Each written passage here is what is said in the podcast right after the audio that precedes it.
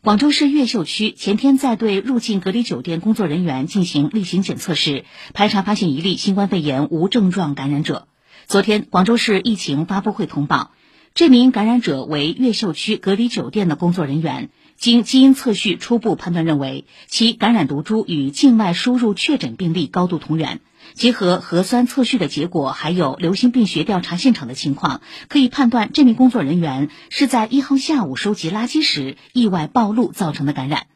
省市专家研判，这起疫情的社区传播风险较低。目前，这名感染者已被闭环转运至定点医院接受隔离医学观察管理，其生活场所、工作场所核酸检测均为阴性。